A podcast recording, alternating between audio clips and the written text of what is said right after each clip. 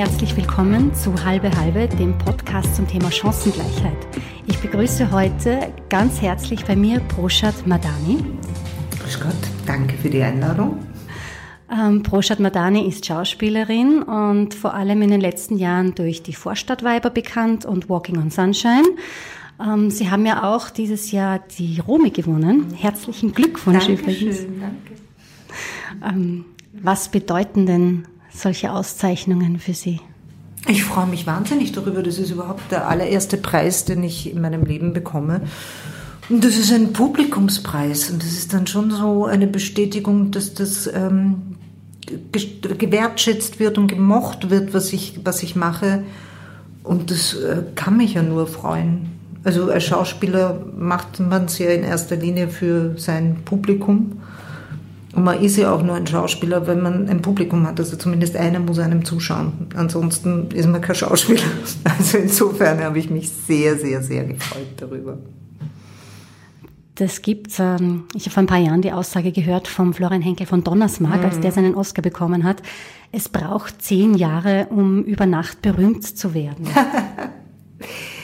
Naja, das über Nacht berühmt werden, das kann ich ja so nicht sagen. Also ich, ich empfinde mich jetzt auch nicht als wahnsinnig berühmt. Es ist natürlich ein bisschen anders zu vor, ah, ich weiß nicht, vor ein paar Jahren, dass ich das Gefühl habe, ich kann, ich kann nicht mehr sicher sein, anonym zu sein, wenn ich rausgehe. Also es passiert natürlich immer wieder, dass ich erkannt werde, dass man mich anspricht oder einfach nur mal länger anschaut, wo ich so merke, dass die Leute darüber nachdenken, wer ich bin, ob sie mich aus dem Fitnessstudio kennen oder von wo auch immer, was oft vorkommt. Also dass ich dann angesprochen werde und gefragt werde, wir kennen uns doch. Also da habe ich schon alles Mögliche gehört. Von der Bibliothek, vom Fitnessstudio, vom anthroposophischen Zentrum. Also alles gibt es da. Ja. Was sagt man da? Ich sage dann immer, ich habe einmal den Fehler gemacht, einmal, äh, nachdem jemand insistiert hat, dass er mich auf jeden Fall kennt und dann kamen so Sachen wie von der Sigmund Freud Universität, dann vom anthroposophischen Institut, vom, vom Architekturzentrum. Das waren halt alles immer so wahnsinnig akademische Orte. Und dann habe ich mir gedacht, okay, jetzt muss ich sagen. Und habe dann gesagt, na, Entschuldigung, ich glaube, also wenn Sie mich kennen, dann kennen Sie mich vom Fernsehen, glaube ich. Und dann hat er gesagt, na, wirklich nicht. Und hat mich stehen gelassen und ist gegangen. und dann habe ich mir gedacht, oh, okay, den Fehler mache ich jetzt nicht mehr. Also ich sage es nicht mehr von mir aus. Sondern wenn jemand dann selber draufkommt, bestätige ich es. Aber wenn jemand von alleine nicht draufkommt, woher er mich kennt, dann lasse ich das, weil das war, das ist sehr peinlich. Also so von wegen, ähm, ich schaue nicht fern. genau, also genau, das war nämlich alles, was er mir so vorgeschlagen hat an Möglichkeiten, waren natürlich sehr intellektuelle, akademische Möglichkeiten. Und ich glaube, ich habe ihn beleidigt, weil ich das Wort Fernsehen in den Mund genommen habe und ihn in Verbindung mit Fernsehen gebracht habe. Das mochte er gar nicht. Na, das, manche, manche, vor allem in Österreich, sind da sehr... Ja, sehr begrenzt in dem, was, was sie zulassen und was nicht. Und es macht mich als Person ja aus, was ich für Serien ähm, rezipiere oder auch nicht. Das ist zum Beispiel auch etwas, was ich ganz spannend finde. Auch so Leute, die, die mich erkennen und die mich auch ansprechen und eigentlich auch sehr nett sind, mir dann aber im gleichen Atemzug äh, auch beteuern, dass sie eigentlich nicht fernschauen. Und schon gar keine Serien. Äh, aber sie kennen mich trotzdem, äh, weil man kennt mich. Aber, aber es ist, na, Vorstadtweiber schauen sie nicht und, und da schauen sie auch nicht und so. Und wenn, dann schauen sie eh nur Nachrichten im Fernsehen. Und ich finde das immer irgendwie berührend, weil erstmal frage ich niemanden danach. Äh, mir ist es vollkommen egal. Ich selber bin keine wahnsinnig große Fernschauerin. Ich habe kein Problem damit, wenn man sich meine Serien nicht anschaut. Ich freue mich natürlich, wenn man sie sich anschaut und wenn man sie mag, aber ich verstehe auch jeden, der das nicht tut.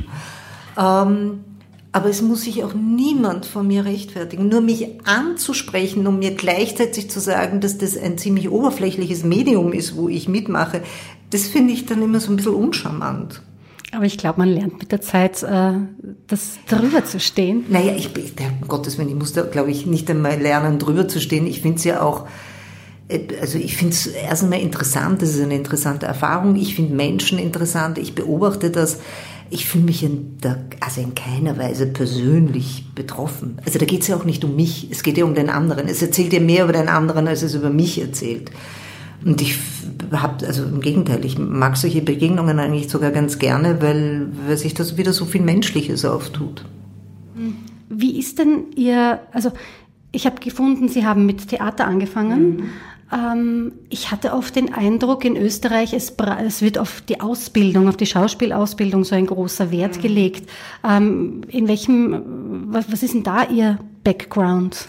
Ich war am Konservatorium der Stadt Wien bei der Elfriede Ott und habe dort eben den Abschluss gemacht. Das war von 87 bis 90. Das war aber nicht meine rühmlichste Schauspielzeit, muss ich sagen.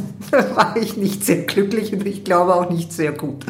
Nicht sehr glücklich? Wieso? Weil ich von meinem Naturell her äh, ein sehr introvertierter Mensch bin. Also ich bin sehr zwiegespalten zwischen, ich möchte vollkommen im Hintergrund sein und nicht gesehen werden und dieser anderen Seite in mir, die es offensichtlich auch gibt, sonst würde ich nicht so lange schon diesen Beruf ausüben. Ich möchte gerne spielen. Aber das ist halt ein ständiger Kampf. Es ist nach wie vor ein Kampf. Ich gehe mittlerweile besser damit um. Aber damals, da war ich 21, wie ich in die Schauspielschule gekommen bin, also sehr jung und vollkommen unerfahren. Ich hatte absolut keine wirkliche Ahnung vom Theater und vom Schauspiel. Ähm, da war das äh, sehr überwältigend für mich, diese, diese neue Welt und mir sehr, sehr, sehr, sehr fremd. Und ich habe mich eigentlich durch die ganzen ähm, drei Jahre eigentlich hauptsächlich geschämt für alles, was ich gemacht habe. Mich immer wahnsinnig überwinden müssen, überhaupt irgendetwas zu tun. Und dementsprechend war es dann auch meistens, finde ich. Es wurde zwar auch immer besser, also im ersten Jahrgang war es ganz schlimm und es wurde dann immer besser bis zum, bis zum dritten Jahrgang. Ich habe dann auch mit Auszeichnung dann abgeschlossen, was vollkommen egal ist in dem Beruf. Es fragt kein Mensch danach. Ich erwähne das jetzt auch nur, weil, weil, weil das nur für mich ein Beleg dafür ist, dass ich mich dann auch weiterentwickelt habe in diesen drei Jahren. Aber das war schwierig. Also für mich war das ganz, ganz schwierig. Und auch danach noch, die ersten Jahre am Theater waren sehr schwierig. Hat sich das mit Fernsehen und Film geändert? Also vor der Kamera zu stehen, war das anders für Sie als im Theater auf der Bühne? Es ist einfacher für mich, so wie ich gestrickt bin. Ist es einfacher vor einer Kamera zu stehen als äh, auf einer Bühne. Ähm, obwohl auch das am Anfang noch schwierig war. Also da, da kam ich gerade vom Theater und das passiert halt Theaterschauspielern oft am Anfang, dass, dass sie noch nicht so umschalten können vor der Kamera. Da habe ich, glaube ich, auch immer viel zu viel gemacht vor der Kamera. Mache ich aber nach wie vor. Sagen noch immer die Regisseure, mach weniger, es ist, ist genug. Weil man ja vor der, Kam also vor der Kamera die Nuancen viel stärker sieht ja, als auf der Bühne. Ja, ja, natürlich, wenn du eine große hast, darfst du eigentlich gar nichts machen. Ja? Also dann musst du es eigentlich nur fühlen und so. Und ich habe aber ein sehr ausdrucksstarkes Gesicht und ich bin, werden Sie ja sehen, ähm, werden Sie mit mir sprechen, ich bin so jemand, der dauernd sein Gesicht verzieht und mit den Händen redet und alles Mögliche mit seinem Gesicht macht. Also ich muss mich richtig zurückhalten vor einer Kamera, dass ich nicht zu viel mache. Aber im Großen und Ganzen ist äh, die Arbeit vor einer Kamera ähm, kompatibler für mich mit meinem, mit meinem Wesen, wie ich bin als vor vielen Leuten auf einer Bühne. Und ähm, heute spielen Sie gar nicht Theater, gar nicht mehr? Nein, nein. Also ich kriege ab und zu mal Angebote liebenswürdigerweise, äh, die ich dann aber immer ablehne, weil ich dann das Gefühl habe, hm, also manchmal reizt es mich schon, weil ich habe hab das ja, also das klingt jetzt so, wie wenn ich das gar nicht gerne gemacht hätte. Das stimmt ja nicht. Also ich habe das ja viele Jahre auch gemacht, Theater gespielt. Und es gab auch wunderbare Momente dabei aber das, das für mich Anstrengende hat damals über, überwogen.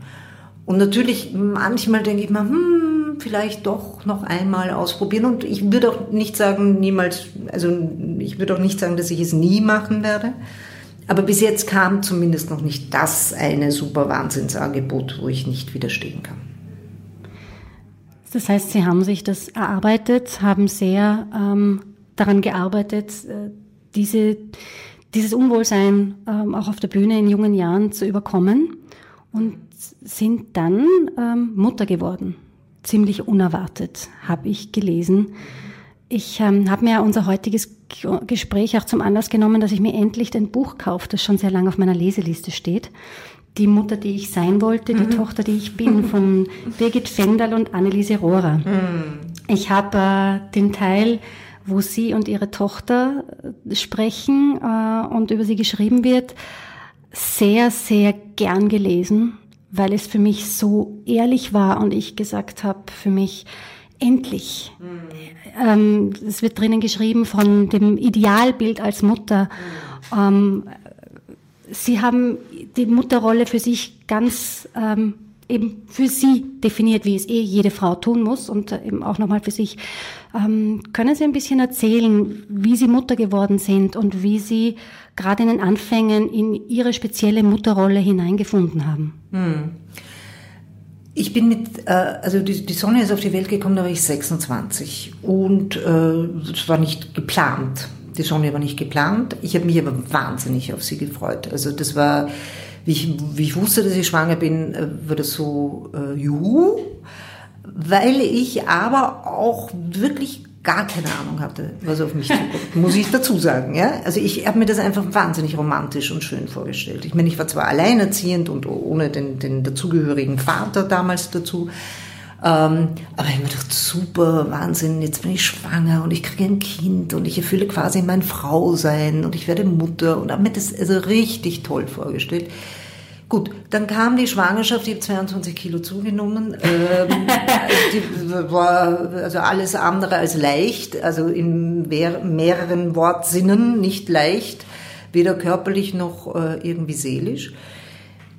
Ja, und dann ist dann dieses kleine Wesen da, das so unfassbar viel verändert im, im Leben. Und zwar auf eine Art und Weise verändert, die einem nie jemand vorher sagen kann. Weil gesagt hat man mir viel, erzählt hat man mir viel, ich habe auch viel gelesen, alles wunderbar, theoretisch liest man das und denkt sich, ja, ja, verstehe ich, alles gut. Ich habe aber in meinem Leben noch nie etwas erlebt, was mein Leben so umgekrempelt hat in der Praxis, wie ein Kind zu kriegen.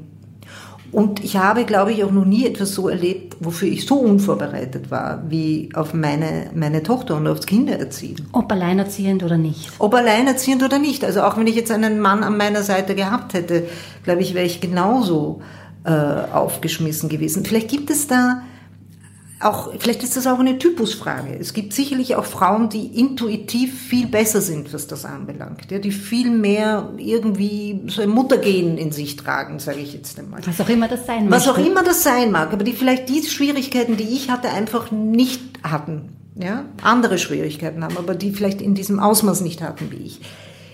Ich war sehr naiv und sehr unerfahren und habe dann erst, wie, wie die Sonja eben äh, auf der Welt war, gemerkt, wow, äh, das Leben, das ich vorher geführt habe, das ist einfach nicht mehr. Das ist nicht.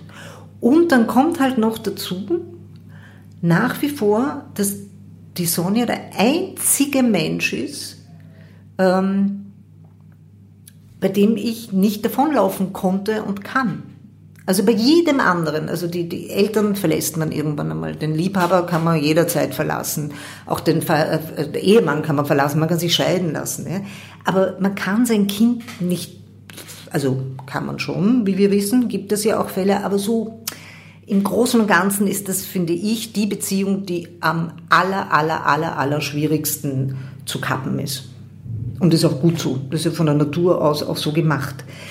Das heißt, du liebst dieses Wesen über alles, was aber die Sache nicht leichter macht. Also das ist ja von der Natur wunderbar eingefädelt, dass wir, dass wir unsere Kinder so wahnsinnig lieben, weil dann ertragen wir auch so viel, was äh, an, an Schwierigen in, in der Beziehung mit Kindern auch stattfindet. Das war für mich zum Beispiel auch neu. Weil bis zu dem Zeitpunkt hatte ich immer das Gefühl, wenn es schwierig wird, kann ich gehen. Hm. Das war dann mit Sonja vorbei. Und es wurde noch sehr schwierig und ich konnte nicht gehen. Das Großartige an dem Ganzen ist, das kann ich aber jetzt im Nachhinein sagen, weil ich aus diesen Schwierigkeiten ja herausgewachsen bin, ähm, weil meine Tochter jetzt auch 25 ist und wir ein wunderbares Verhältnis zueinander haben. Ähm, das, die großartige Erfahrung, die ich da eben auch machen konnte, ist, dass ich aber auch daran gewachsen bin, an diesem Kind. Und dass die Sonja wirklich tatsächlich meine größte Lehrmeisterin ist im Leben. Weil ich eben nicht davonlaufen konnte und weil ich mich wirklich stellen musste und weil ich sehr viel über mich durch mein Kind gelernt habe. Eben Das ähm, habe ich damals in dem Gespräch für das Buch eben auch, auch gesagt, dass mein persönlicher Irrtum in dem Ganzen war, dass ich gedacht habe, es gibt ein ideales Mutterbild. Und das ist so ein Maßstab, der außerhalb von mir ist. Und an dem muss ich mich messen. Und das ideale Mutterbild, dazu haben halt Mütter gehört, die also im Elternverein waren und die, äh, weiß ich nicht, Muffins gebacken haben, die Kostüme genäht haben, die sich wahnsinnig engagiert haben im, im Schulleben, die Kindergeburtstage gemacht haben, die backen konnten, die, also all das, was man so klischeehaft mit einer guten Mutter in Verbindung bringt. Ähm, ich konnte das alles nicht. Ich wollte das alles aber auch nicht, muss ich ganz ehrlich sagen. Aber das haben Sie schon von Anfang an gemerkt, dass diese ähm, diese Charakteristiken einfach nicht passen. Das haben Sie auch nicht versucht. Doch, ich habe es ich hab's versucht, ich bin aber immer kläglich dabei gescheitert. Also meine Muffins wollte kein Mensch essen, kann ich nachvollziehen. Äh, ich kann nicht nähen, I'm sorry. Ich konnte auch keine Kostüme beitragen. Ich glaube, ich war ein Semester, war ich glaube ich Elternsprecherin oder sowas. Das fand ich grauenhaft.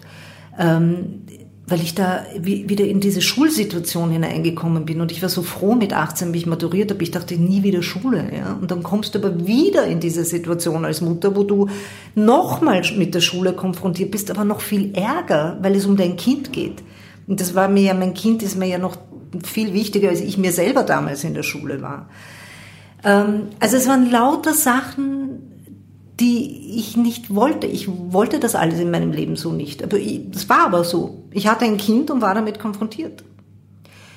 Ähm, das hat sich alles äh, vereinfacht, wie dann die Sonja, also nach vielen Querelen, die wir miteinander hatten und Schwierigkeiten, die wir miteinander hatten, ähm, wie sie ungefähr 16 war, ähm, da war sie aber schon auch im Internat, muss ich sagen, zwei Jahre. Und das war super. Äh, also in unserem Fall muss ich sagen, war das die absolut richtige Entscheidung, dass sie ins Internat gegangen ist mit 14 Jahren.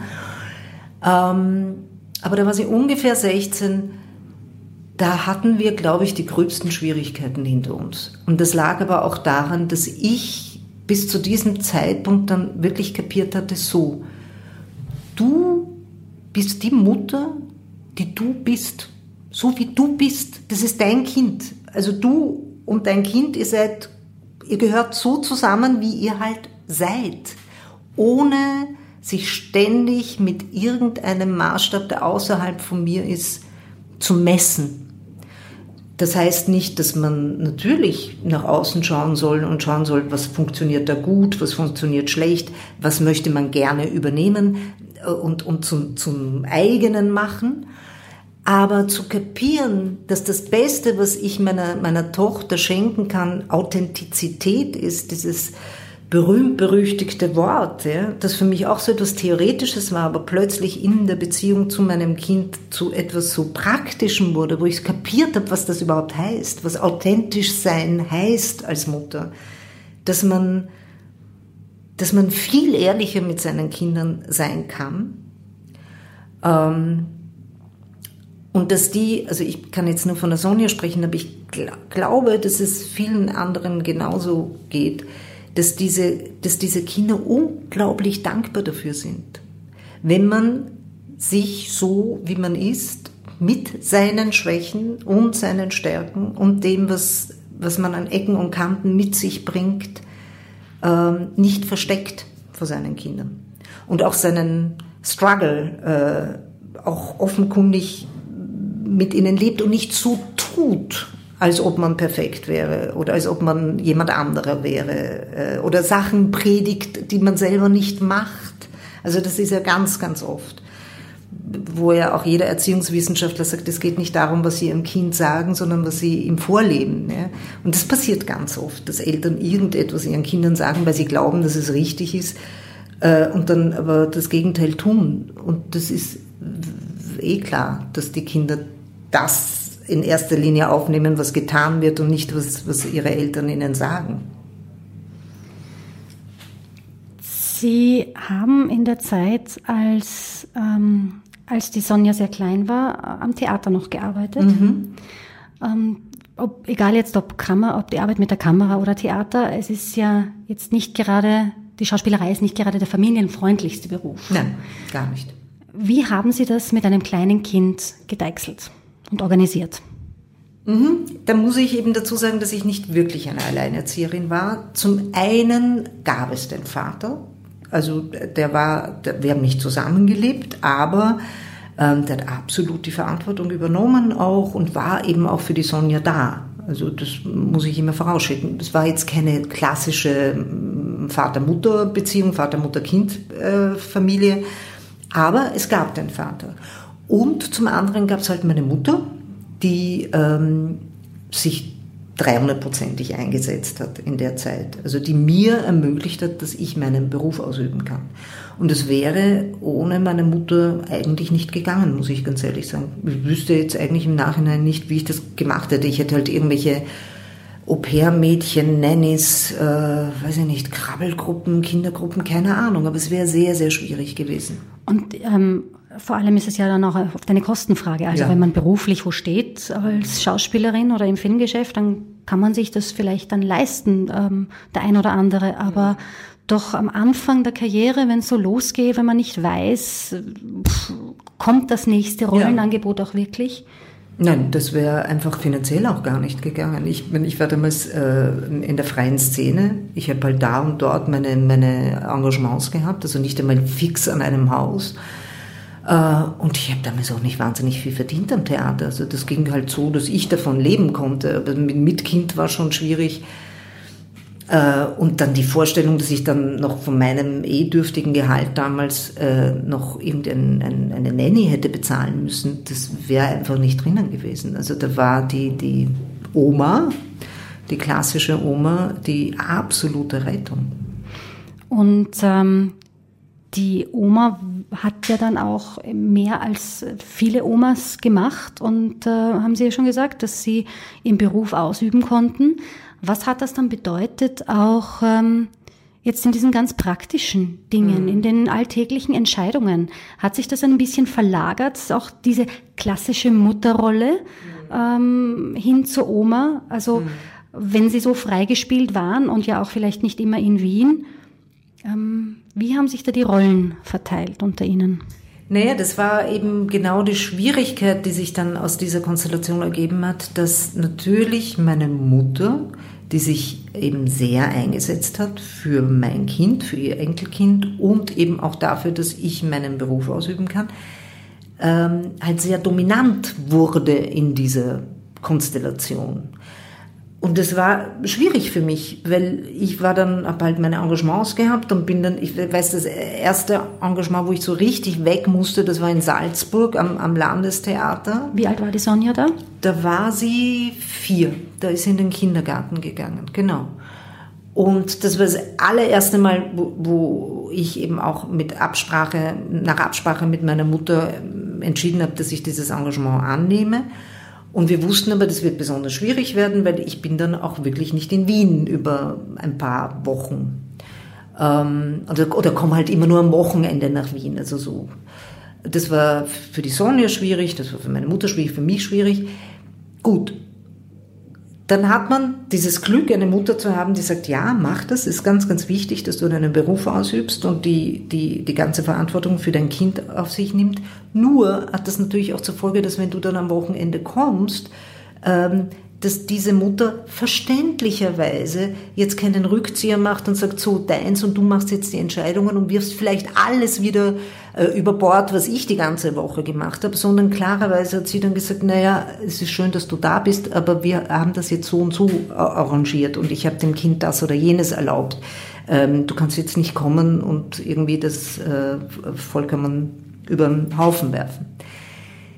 Und es wurde halt immer schwieriger. Also ich meine, auf der einen Seite war ich so wahnsinnig dankbar dafür, dass ich meinen, meinen Beruf ausüben konnte.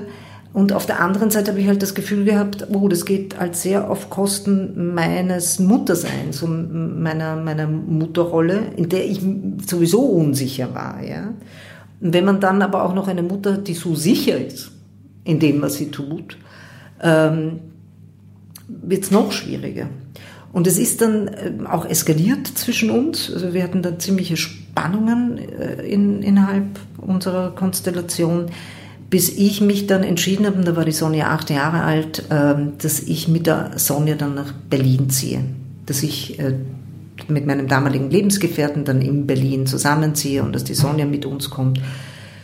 Und äh, ich dann quasi mich als, als Tochter und Mutter emanzipiere und Mutter für mein Kind bin dann in Berlin. Und hat der Lebensgefährte dann auch noch äh, eine vaterähnliche Rolle übernommen? Ja, ja. ja also das war äh, ganz großartig, was der gemacht hat. Also das ist, ist auch nach wie vor mein bester Freund. Ähm, und ich werde ihm das nie vergessen und ich werde es immer wertschätzen, weil er wirklich also sich eine, einen, einen großen Teil der Verantwortung auch übernommen hat und auch dieser schwierigen Situation. Das war ja alles, alles nicht einfach, weil die Sonja damals auch nicht unbedingt nach Berlin wollte und natürlich auch gelitten hat darunter, dass sie von der Oma getrennt war äh, und halt Patchwork-Familie. Sonjas Vater gab es ja auch noch. Und Sonjas Vater gab es ja auch noch. Für den war es natürlich auch schwierig, dass wir, dass wir weggezogen sind. Also es war, es war durch und durch für eigentlich jeden eine, eine sehr, sehr schwierige Situation. Nur mein Lebensgefährte damals, also ich konnte ja nicht anders. Das war mein Kind. Er hatte sich das ja jetzt schon ausgesucht, aber halt nochmal anders als ich. Und deswegen weiß ich das wirklich auch sehr zu schätzen.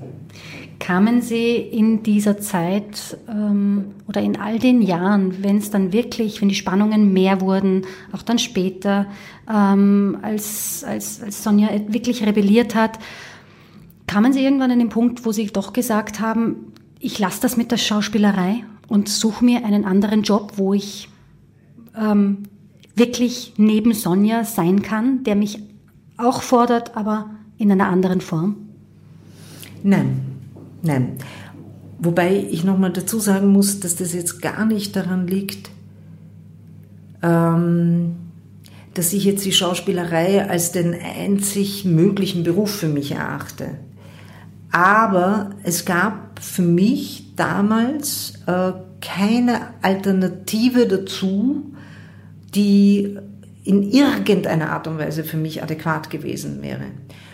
Und das ist zum Beispiel etwas, ähm, was bedeutet das? Was adäquat insofern, was mich in irgendeiner Art und Weise auch nur annähernd so ausgefüllt und erfüllt hätte wie, wie dieser Beruf damals. Ja. Gut, wenn man mir jetzt gesagt hätte, du verdienst das Gleiche, was du als Schauspielerin verdienst, wenn du dich zu Hause hinsetzt und ein Buch schreibst, hätte ich gesagt, ja wunderbar, dann mache ich das. Aber die Alternativen waren ja nicht solche. Ich habe keine Ahnung, was ich hätte machen können. Ich meine, ich habe ja nichts anderes gelernt. Ich bin halt Schauspielerin. Ich habe nichts, ich habe zwar ein bisschen was studiert, aber nicht zu Ende. Also was hätte ich machen können? Also es gab, also ich hätte irgendwas, ich hätte in ein Büro gehen müssen zum Beispiel, ja, oder was eine Telefonistin werden oder ich keine Ahnung. Aber es wären natürlich äh, Berufe gewesen, die äh, die halt so Alibi-Berufe für mich gewesen wären. Und das wäre, glaube ich, allalong auch für mein Kind nicht gut gewesen, weil es mich sehr unglücklich gemacht hätte. Ähm, und das, glaube ich, muss man aus meiner persönlichen Erfahrung, sage ich das jetzt, muss man als Eltern schon sehr beachten, dass man bei aller Liebe zum Kind und bei aller Verantwortung, die man auch hat, äh, wenn man ein Kind hat, und all den Kompromissen, die man eingehen muss, sobald so ein kleines Wesen da ist, schon auch darauf achten muss, äh, dass so die Basic-Bedürfnisse, die man hat, erfüllt sind. Also sich regelrecht zu opfern für sein Kind ist, glaube ich, für einen selbst nicht gut und allalong auch für das Kind nicht gut, weil das Kind spürt das. Das spürt einfach. Das, ist, das sind wir wieder bei der Authentizität. Ja, dass man sehr unglücklich ist und irgendwie erwartet man dann, glaube ich, bewusst oder unbewusst auch von dem Kind Dankbarkeit und, äh, und wenn das dann nicht so gedeiht, wie man sich vorstellt, wenn man sagt, mein Gott, was habe ich, ich habe so viel für dich geopfert und dann das. Das ist, glaube ich, überhaupt Spätestens zur Pubertät könnte das explodieren. Ja, natürlich. Und wie wir, oder nicht wie wir alle, aber glaube viele wissen, ist ja die Pubertät wirklich eine, eine ich äh, weiß gar nicht, eine, eine schwierige oh, eine, eine Zeit, die man überwunden haben möchte. So wie die Trotzphase. Ja, die ist auch schwierig gewesen, ja, das stimmt. Das stimmt. Sie ähm, waren in Berlin, Sonja war auch da und das hat aber dann doch nicht so lange funktioniert. Sonja ist dann wieder, so, soweit ich informiert bin, zurück nach Wien zu Oma. Genau. Sie war drei Jahre in Berlin und dann habe ich irgendwie gemerkt, mein Gott, sie ist, also ich, ich hatte ja die Hoffnung, dass das besser wird, dass sie sich am Anfang noch dagegen sträubt und dass sie sich aber daran gewöhnen wird und Freunde finden wird und das wird alles wunderbar.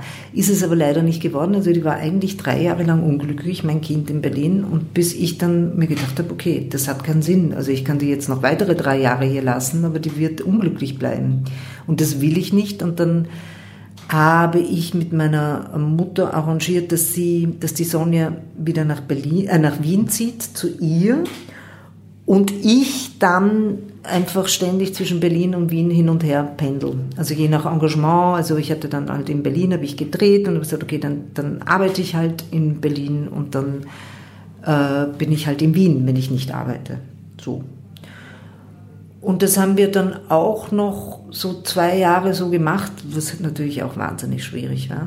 Das war doch auch kräftezehrend, kann ich mir vorstellen. Fürchterlich. Also das, das waren wirklich harte Zeiten in meinem Leben. Und die Sonja hat halt rebelliert. Und ich muss ganz ehrlich sagen, mit Recht. Also das war ja eigentlich im Nachhinein betrachtet eine sehr gesunde Reaktion, dass ein Kind äh, aufschreit und, und rebelliert und, äh, und den Erwachsenen zu spüren gibt, das ist nicht in Ordnung, was ihr da macht. Ich fühle mich, ähm, ich fühle mich zerrissen. Ja? Und da war sie eben 14 und da ist das halt so explodiert in unserer Familie. Also da, da ist sie also vollkommen ausgeflippt mit der Pubertät und eben dieser schwierigen familiären Situation, in der wir waren. Wir hatten dann auch Spannungen, meine Mutter und ich, auch miteinander. Natürlich immer über die Erziehungsfrage von, von Sonja. Also da waren so viele Faktoren, die mitgespielt haben und die sehr, sehr schwierig waren. Bis dann der Gedanke kam, so, wir sind so miteinander und ineinander verstrickt, dass die einzige Lösung sein kann, dass man dieses arme Kind aus diesen ungeordneten Verhältnissen rausnimmt und ähm, irgendwo hinbringt, wo es geordnete Verhältnisse gibt.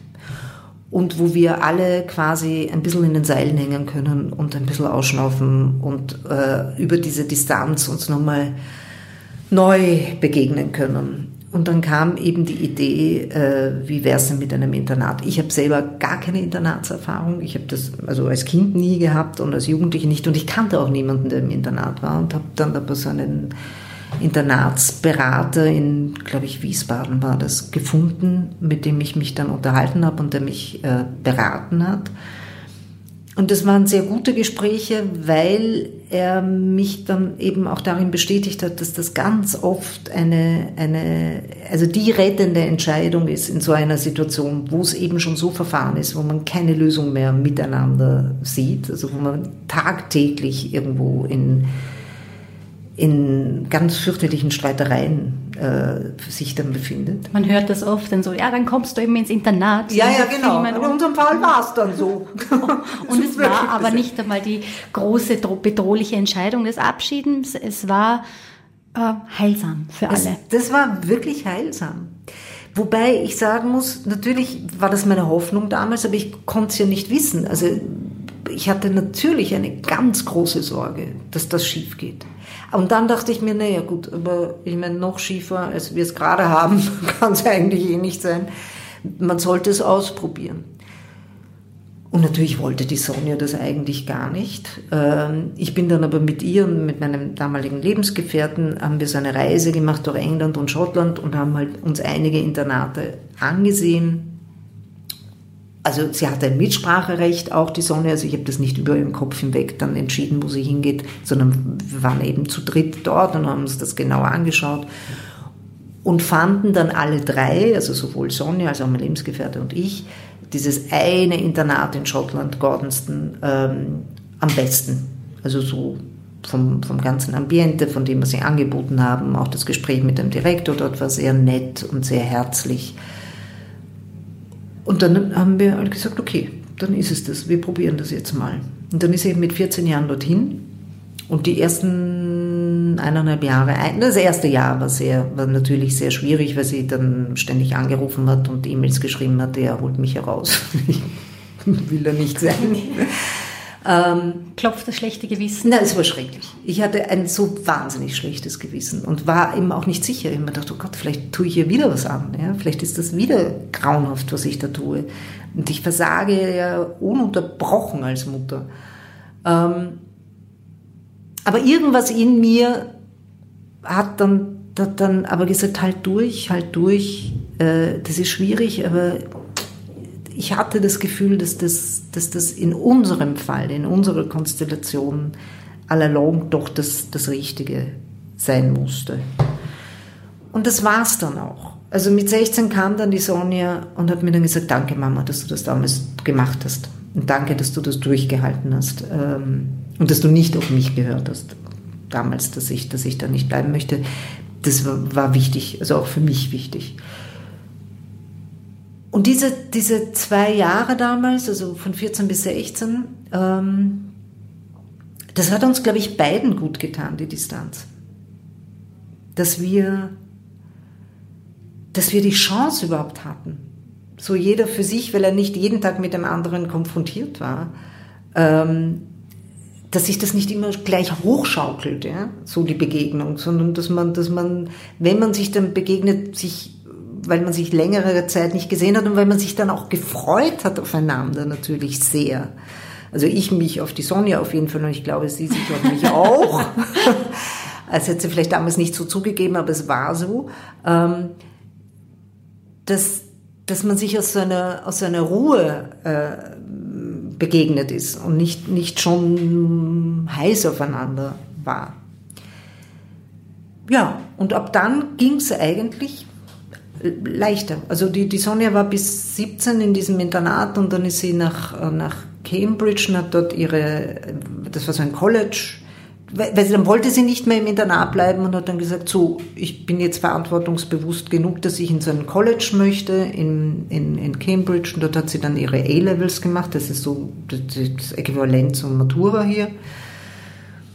Und danach hat sie jetzt in Brighton studiert und in, in London ihren Master gemacht. Also die ist natürlich dadurch auch sehr gewachsen, dass sie, dass sie im Ausland war, dass sie diese Erfahrung gemacht hat. Sie spricht halt perfekt Englisch jetzt.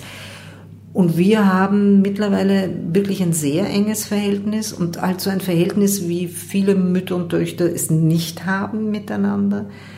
Ähm, also ich bin schon so eine Vertrauensperson für meine, für meine Tochter, aber ich glaube eben auch weil wir so viel miteinander durchgemacht haben, wir es einfach auch durchgestanden haben miteinander und weil wir beide ähm,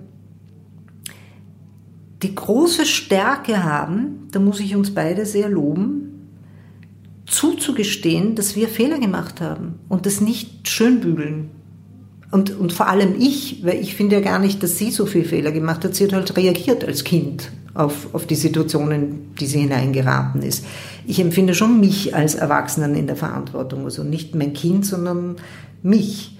Ähm, und ich werde nicht müde zu betonen, auch vor der Sonja, dass ich vieles äh, aus meiner Sicht heute falsch gemacht habe damals. Nur ich habe es nicht falsch gemacht, weil ich ein böser Mensch bin oder weil sie mir wurscht waren, sondern weil ich es nicht besser konnte. Also Sie hätten gar nicht anders handeln können? Nein. Waren das dann also wirklich Fehler? Im Nachhinein kann man sagen, es ist ein Fehler. Es ist halt ein Fehler, ist ja immer zu erkennen aus einem Zustand des besseren Wissens. Mhm. Ähm, ansonsten könnte man es nicht als Fehler bezeichnen. Und ich finde es schon wichtig zu sagen, aha, heute weiß ich, dass das falsch war. Aber nichtsdestotrotz ähm, kann ich mich dafür nicht verurteilen dass ich diesen Fehler damals gemacht habe. Und ich weigere mich für mein Seelenheil und auch vor allem für das Seelenheil meiner Tochter, heute dazustehen und Sachen, die ich damals falsch gemacht habe, in irgendeiner Weise kosmetisch zu bereinigen und zu sagen, naja, nein, das hast du damals falsch erlebt, ich habe das, hab das eh richtig gemacht. Nein, ich habe vieles nicht richtig gemacht. Gab es in dieser Zeit ähm, der Familien, des Familienaufruhrs, der, der, der Spannungen, gab es Phasen, wo Sie das Gefühl hatten, jetzt fehlt Ihnen auch die Kraft für Ihren Beruf? Also hat sich das schon auch dann auf Ihre Karriere ähm, hat das einen Einfluss gehabt auf Ihre Karriere? Hat das vielleicht auch gefühlt gestockt, weil einfach die Energie nicht da war? Hm, also ich hatte, ich hatte Situationen der absoluten Verzweiflung. Das hatte ich schon. Aber letztendlich hat mir die Situation mit der Sonja auch eine unheimliche Kraft gegeben.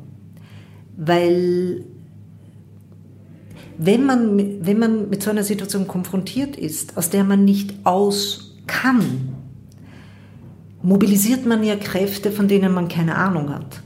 Also ich, bin überhaupt keine, keine Kämpferin. Ich habe keine Kämpfernatur. Ich habe auch in meinem Leben beruflich für nichts gekämpft. Also wenn was gekommen ist, habe ich mich gefreut und habe halt versucht, das so gut wie möglich zu machen. Aber ich habe mich nie wahnsinnig um irgendetwas beworben oder weiß ich nicht, war besonders ehrgeizig oder so. Aber Sie sind dabei geblieben. Ich bin, ich bin dabei geblieben, aber, aber eher so passiv. Also, und, und habe halt immer reagiert, wenn was gekommen ist, das schon. Aber ich habe mich nie besonders um irgendetwas bemüht. Und auch, wenn ich ganz ehrlich bin, so in, in meinen amorösen Beziehungen war das immer so, wenn es dann irgendwann einmal schwierig geworden ist, und mir dachte, naja, na, muss jetzt nicht sein. Und bin gegangen. Also, hm, das heißt, ich habe diese Erfahrung nicht gehabt, was es bedeutet, eben nicht auszukommen und zu erleben, wow, ich halte ja viel mehr aus, als ich denke und ich habe viel mehr Kraft, als ich glaube ähm, und Energie. Also insofern gab es zwar die Verzweiflung, aber es gab, es gab komischerweise keine Erschöpfung. Also ich, ich, aber wahrscheinlich, weil ich mir diesen Luxus gar nicht hätte leisten können. Ich hätte mir damals keinen Burnout leisten können. Das wäre nicht gegangen, weil es ging halt um mein Kind. Also auch wenn ich eine suboptimale, aus meiner heutigen Sicht, eine suboptimale Mutter war, ich habe ja dieses Kind trotzdem wahnsinnig geliebt. Ich wollte ja nicht, dass, dass diesem Kind irgendwas Schlechtes zustößt oder die später im Erwachsenenleben darunter leidet, was ich an, an Blödsinn gemacht habe als Mutter. Ähm, ich glaube, dass, dass ich in Phasen, wo ich es weitaus leichter hatte in meinem Leben, viel erschöpfter war als damals. Also es war, klingt irgendwie nach einer, nach einer guten Ausgewogenheit zwischen ähm, Gas geben und eben mit Anstrengung etwas tun und gleichzeitig dieser inneren Gelassenheit, die es auch braucht. Also ja, gelassen war ich nicht. Na, ich meine, ich meine auf den Beruf bezogen, also nicht die Gelassenheit. Ach so, das ja. Mhm. Weil die Dinge ja gekommen sind. Also weil da, wie ich sie jetzt richtig verstehe, sie nie verbissen ähm, dem Erfolg nachgerannt sind. Nein, das bin ich wirklich nie. Nein, das entspricht, glaube ich, wirklich absolut nicht meinem, meinem Wesen. Weil dann kann es kippen und dann kommt dieses Burnout oder diese Depression oder wie auch immer. Also ich bin jetzt auch kein Psychologe, aber mhm. ich denke, wenn ich dann auch noch versuche, in einem anderen Bereich so viel hineinzubuttern und mhm. schauen, was geht, was geht, was geht, dann fällt das Ganze irgendwann zusammen. Genau, das, das glaube ich auch. Also bei mir, glaube ich, ist es eher eben das Gegenteil, dass wenn man es als Manko bezeichnen kann, ich, ich äh, habe es in dem Sinne nicht wirklich als Manko erlebt, aber wenn es bei mir Nachholbedarf in meinem Leben gegeben hat oder gibt, ist es eher das, dass man mir vorwerfen kann, mein Gott, jetzt sei nicht so lahmarschig, jetzt äh, kämpf mal um was, ja, mach mal, bewirb dich um irgendetwas, also äh, so. Das also die Gefahr bei mir eigentlich war nie, dass ich jetzt äh, aus lauter über Ehrgeiz äh, in irgendeinen Burnout hätte kommen können. Ich kenne Situationen, also das habe ich schon. Ich bin ein super disziplinierter Mensch. Und wenn ich von außen eine Aufgabe gestellt bekomme, dann ist es mir sehr wichtig, diese Aufgabe auch wirklich gut und zu meinen besten Möglichkeiten und auch zur Zufriedenheit der anderen, die mir diese Aufgabe gestellt haben, auch zu erfüllen. Und da gab es schon auch Situationen in meinem Leben, wo ich viel zu tun hatte. Ja? Und wo ich aber versucht habe, das, das auch perfekt, perfekt, soweit ich das halt perfekt machen konnte, aber so gut ich es halt machen konnte, zu tun.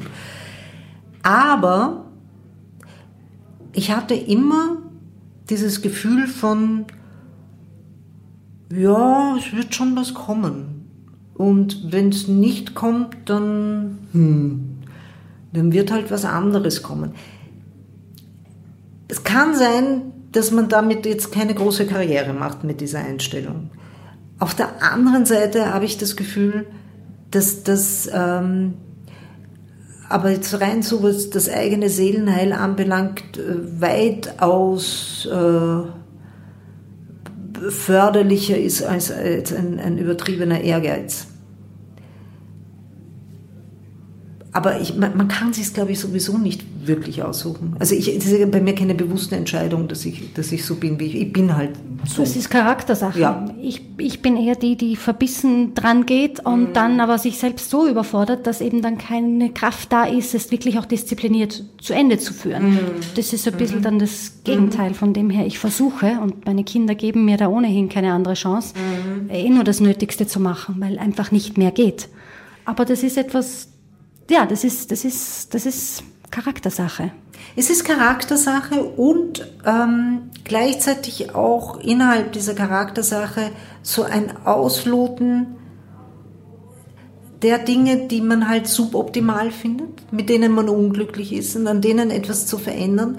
Und diese, eben wie ich sage, so dieses, diese doch relativ äh, man kann sagen gelassen, ich würde sagen gelassen. Es gibt aber sicherlich Leute, die sagen ihm lahmarschige Haltung zum Beruf, wie ich es habe. Ähm, äh, ist etwas Negatives, ja. Also das, man muss ja auch was investieren und so. Ja, in unserer Leistungsgesellschaft. Ja, ja, es hat halt sehr viel mit, mit, mit unserem Leistungsgedanken zu tun. Wie gesagt, ich habe die einzige Situation in meinem Leben, wo ich dann tatsächlich wirklich gekämpft habe und über mich hinausgewachsen bin, war mit meiner Tochter.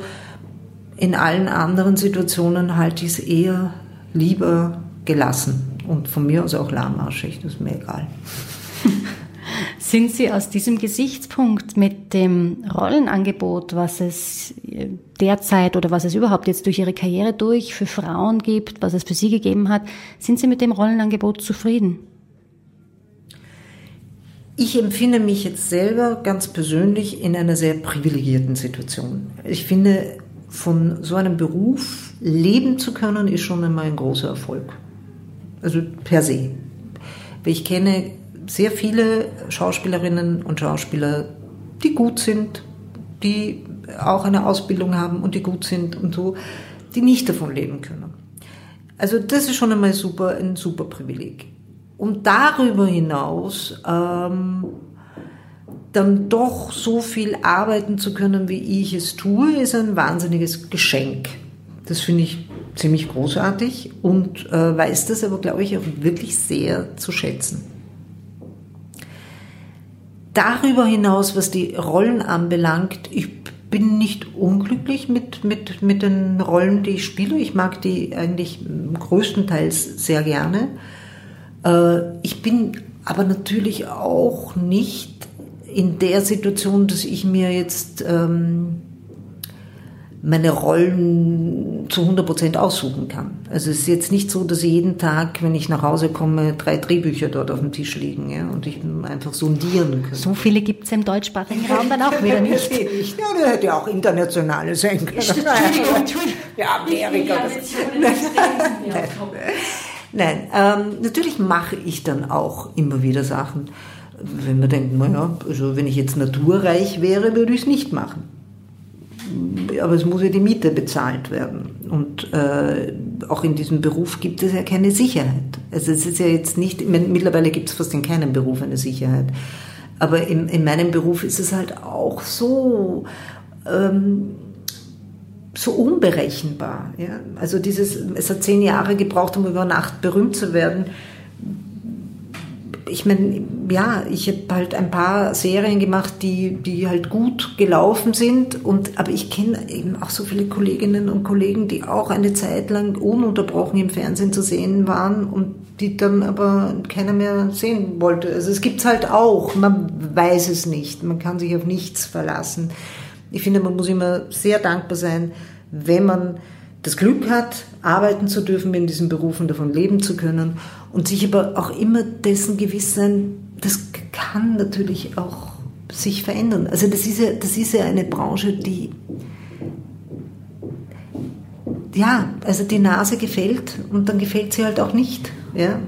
Und jetzt ohne in Klischees abdriften zu wollen, dass es für Frauen so, dass es für Männer so, ähm, glauben Sie, trotzdem oder empfinden Sie es, dass es da von bestimmten Aspekten, sei es körperlich, altersmäßig, für Frauen schwieriger ist nach wie vor als Schauspielerin, weil auch da bestimmte Rollenbilder Bilder erfüllt werden müssen? Haben es Männer da einfacher unter Anführungszeichen im Schauspielberuf oder, oder trifft es nicht so? Was mir dazu als erstes einfällt, was ich wirklich absurd finde, prinzipiell und in unserem Beruf nochmal absurder, ist, dass wir nicht gleich bezahlt werden, Männer und Frauen. Äh, und man kann jetzt in dem Beruf jetzt nicht unbedingt behaupten, dass es darum geht, dass man körperlich stärker sein muss oder eben das Problem von Schwangerwerden, gut, ist jetzt in meinem Alter weniger ein, ein Risiko. Das ist schon einmal absurd. Also in Österreich genauso, wie man weiß, wenn man von Hollywood-Größen hört. Ja, ich habe einmal mit meinem Agenten darüber gesprochen, weil ich das wissen wollte. Und gesagt, du sag mal, wie ist das? Also jetzt ein Kollege von mir ungefähr in meiner Liga, kriegt der äh, mehr bezahlt, hat eine höhere Gage als ich? Und er hat gesagt, ja, das ist so. Und das ist zum Beispiel etwas, äh, was sowieso, finde ich, ein, ein prinzipielles Thema ist das, über das wir zwar immer wieder reden, aber ich habe das Gefühl, es wird nicht besser. Also ich habe ich hab noch nicht gehört, dass es irgendeine Branche gibt, wo Männer und Frauen wirklich adäquat bezahlt werden, also für die gleiche Arbeit das gleiche Geld bekommen.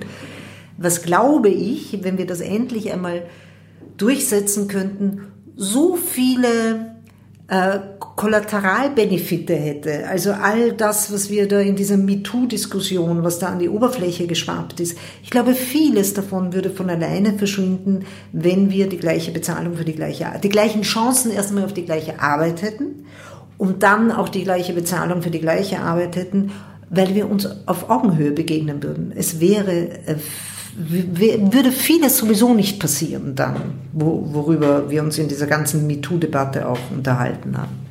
Also das ist mal das eine. Rein äh, so vom Rollenangebot ist es so, dass es, äh, dass es einfach mehr Rollen für Männer gibt als für Frauen, also auch also in Drehbüchern. Es ist so.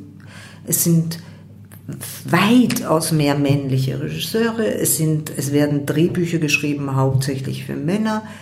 Ähm, Frauen auch über ein gewisses Alter äh, sind weniger oft vertreten in den Geschichten.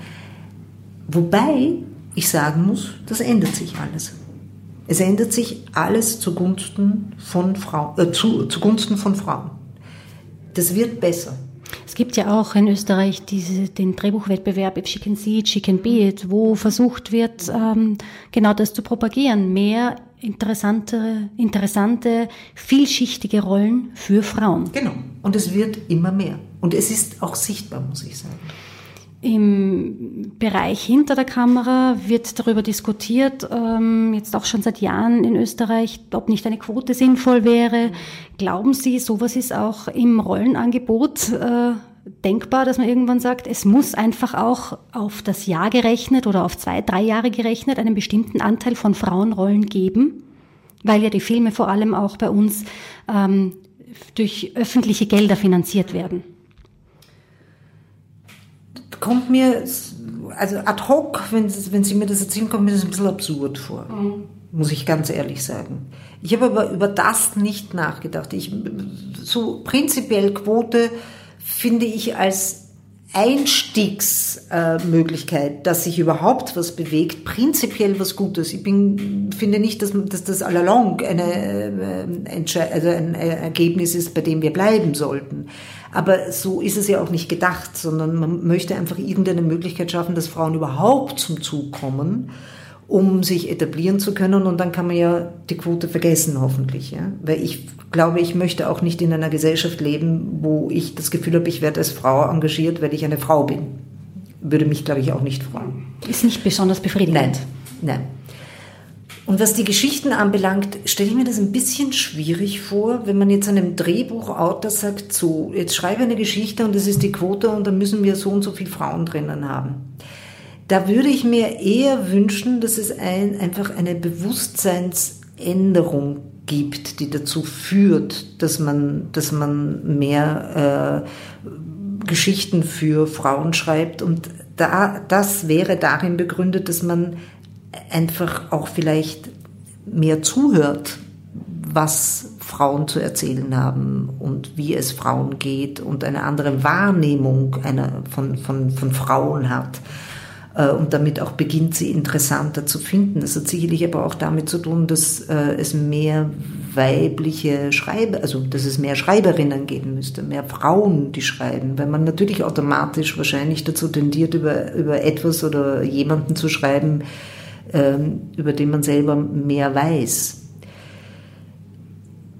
Da müsste ich drüber nachdenken, ganz ehrlich, ob das eine gute Idee ist, Leuten zu sagen, es gibt eine Quote, äh, innerhalb einer Geschichte müssen so und so viele Frauen vorkommen. Vielleicht funktioniert das, keine Ahnung. Da bin ich überfragt.